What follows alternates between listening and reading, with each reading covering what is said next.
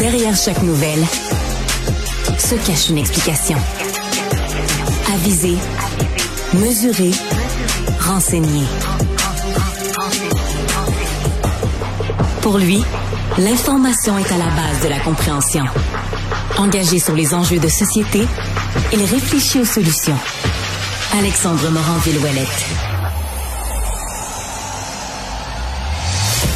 Oh, faut que je lâche mon téléphone cellulaire. L'émission de radio vient juste de commencer.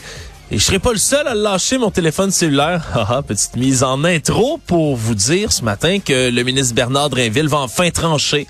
C'est officiel sur la question des téléphones cellulaires en classe.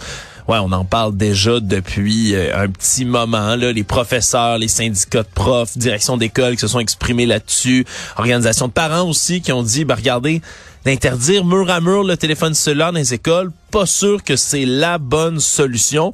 Mais là, on va mettre une directive gouvernementale. C'est ce qu'on va mettre. Puis c'est un peu ce que là nos invités hier, M. Young, nous expliquait à l'émission. C'était sa solution à lui, une espèce d'entre-deux. C'est-à-dire qu'on, oui, on interdise le téléphone cellulaire en classe dans les locaux destinés à l'enseignement. C'est les mots qu'on va reprendre.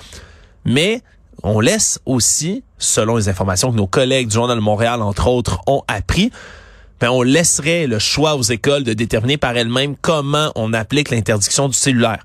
Donc, ce serait un peu ben, des mesures au cas par cas.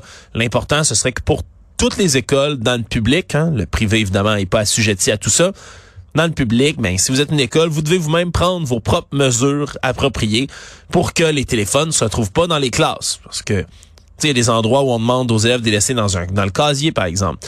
Il y en a à qui on dit, ben, regardez, vous rentrez dans la classe, vous laissez votre téléphone à l'entrée, vous le reprenez en sortant.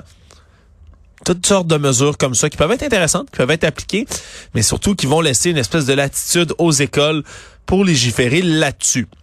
Le problème, c'est que la directive, est-ce qu'elle va arriver à temps pour la rentrée scolaire? Mine de rien, c'est la semaine prochaine, déjà le 1er septembre, la date fatidique à laquelle on fait la rentrée scolaire. Donc, ça se pourrait que ce soit ben, on soit pas prêt complètement du côté du Conseil des ministres hein, qui doit encore approuver cette décision-là. Ça reste à voir, mais bon, on n'aura pas trop tardé du côté de Monsieur Drainville. Au moins, on a pas mal la certitude que ça risque de régler cette année-ci, le scolaire. On va pas traîner plus qu'il faut. Hâte de voir comment ça va être reçu, puis surtout comment ça va être efficace, cette mesure-là, lorsqu'on va l'appliquer dans les classes. Sinon, nouvelle qui ne me surprend pas, mais qui vient quand même peut-être euh, apprendre quelque, quelque chose euh, côté pseudo-médecine à certaines personnes. Notre collègue Francis Pilon, qui a toujours une plume excellente dans le journal de Montréal pour ce genre d'histoires-là qui viennent bien évidemment toujours piquer ma curiosité quand on parle de théorie du complot et de désinformation. Ce sont les fameux medbeds, OK? Medbeds qui sont euh, des lits médicaux, si on peut le traduire de cette manière-là, mais sont vendus par une entreprise qui prend de l'ampleur au Québec Orgolife de son nom. C'est à Magog en Estrie qu'ils ont pignon sur rue et eux vendent toutes sortes d'articles de pseudo-médecine. Je pèse mes mots, là. C'est de la pseudo-médecine. Je vous le dis tout de suite, en ondes, ça ne fonctionne pas. Jonathan Jarry, entre autres, qui est communicateur scientifique à l'Organisation pour la science et la société de l'Université McGill, que j'ai eu le privilège puis le plaisir de recevoir plusieurs fois, à la fois pour mon balado ici à Cube Radio. Ce n'est qu'une théorie où on s'attaque justement ben, à certaines pseudo-médecines comme celle-là, et aussi reçue ici souvent à Cube Radio. Lui, il dit, regardez, ça ressemble à de la science, mais c'est pas ça du tout. Là. On utilise des termes, la force vitale, le chakra, les méridiens. Vous pouvez croire au chakra si ça vous tente de manière c'est spirituel. Vous pouvez utiliser des concepts, des termes comme ceux-là si vous voulez ben, méditer, par exemple. Mais quand, euh, quand il s'agit de guérir des maladies, des problèmes physiques, des blessures, ça n'a aucun impact. C'est en gros ben, du charlatanisme. Parce que devinez quoi? Mais on les vend, les produits d'Orgolife. Par exemple, des pyramides énergétiques. C'est comme une espèce de pyramide en cristal qu'on vend du côté d'Orgolife c'est de 180 à 1000 dollars que ça peut coûter. Là. tout ça, on dit, ben regardez, c'est des cristaux qui sont tellement puissants que tous vos rêves vont se réaliser. Est-ce que ça vous donne le goût de vous méfier, vous, quand on vous promet que pour 1000 dollars, tous vos rêves se réalisent, puis tout ce que vous avez, c'est une espèce de, de, pyramide en cristal que vous mettez sur votre table du salon, puis vous touchez plus jamais? Je dis ça comme ça. On devrait toujours se méfier d'un produit qui promet de réaliser tous vos rêves. Et dans ce cas-ci, encore plus quand on utilise des termes pseudo-médicaux comme ça. Mais bon, pour l'instant, ben, et Santé Canada et le Collège des médecins du Québec sont en train de regarder la situation, mais pour l'instant, ont pas recommandé quoi que ce soit autour de ces produits-là.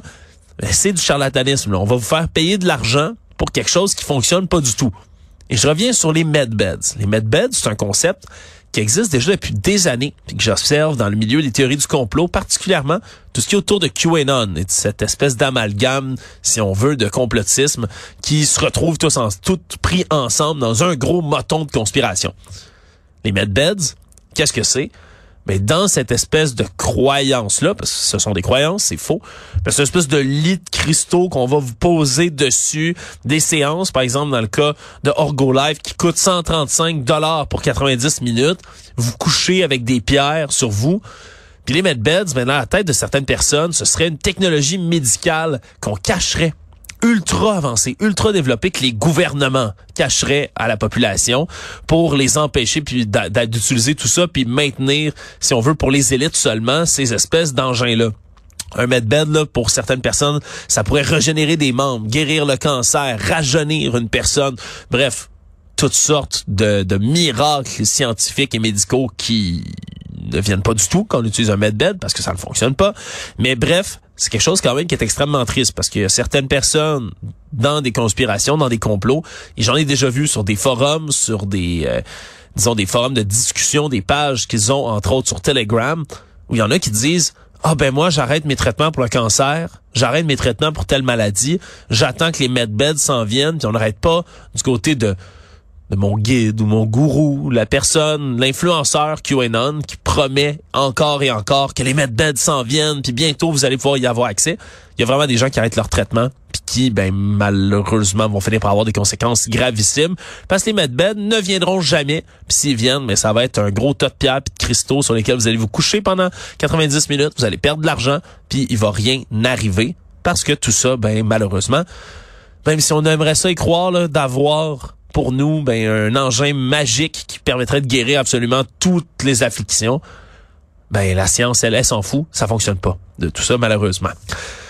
En pleine pénurie de main d'œuvre en ce moment, puis dans cette économie, hein, un terme que j'aime particulièrement dire ces temps-ci, c'est pas facile pour les employés, c'est pas facile pour les employeurs non plus, là, qui ont bien de la misère à trouver mais leur main d'œuvre, qui font des pieds des mains.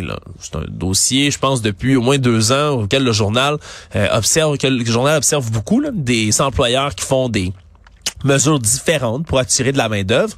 Et là, on en a vraiment une bonne d'entreprise informatique de Laval. Honnêtement, c'est Mon Technicien, qui est une firme spécialisée en soutien informatique, en cybersécurité. Ça fait 22 ans que ça existe. Et là, ben, le, président de cette compagnie-là, M. Sylvain Dion, lui vient de faire quelque chose de complètement nouveau, acheter un chalet sur une île privée. Ouais, ouais, deux heures d'auto euh, de Montréal, passer un peu Mont-Tremblant, un lac avec en plein centre une espèce de petite île, sur la petite île, un beau chalet, et c'est un chalet d'entreprise. C'est-à-dire que dans la compagnie, mais ben, chaque employé peut réserver jusqu'à cinq semaines par année le chalet une espèce de feuille de temps, vous remplissez le document, puis tous les employés entre eux peuvent déterminer puis se négocier pour savoir, OK, moi je vais aller une semaine là avec ma famille. Ah, moi je vais aller deux semaines, on va y aller en gang, on va travailler sur notre projet, puis on va décrocher en même temps cet été. Ah, bonne idée.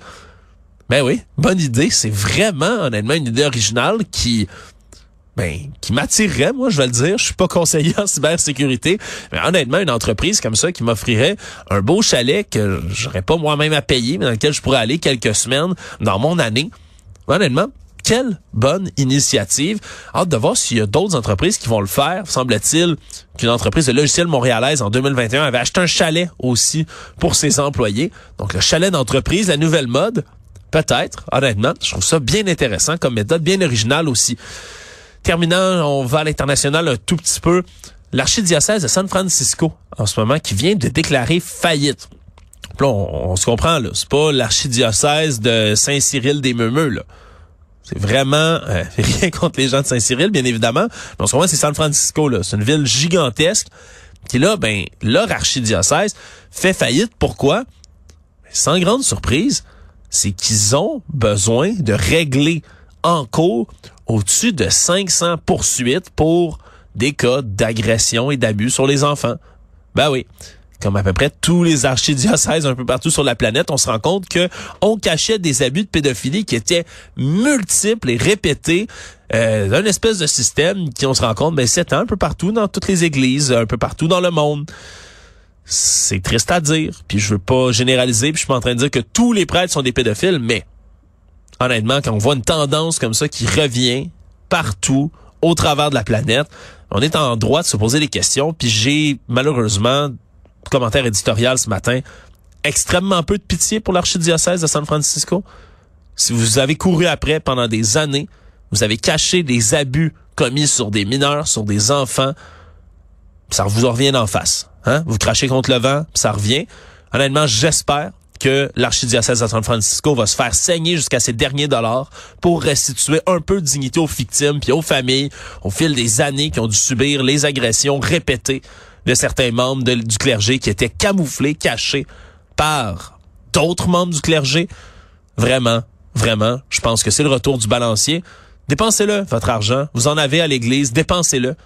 Honnêtement, c'est la moindre des choses, fait faire pour ces victimes-là et pour leur famille. Bienvenue ce matin à Cube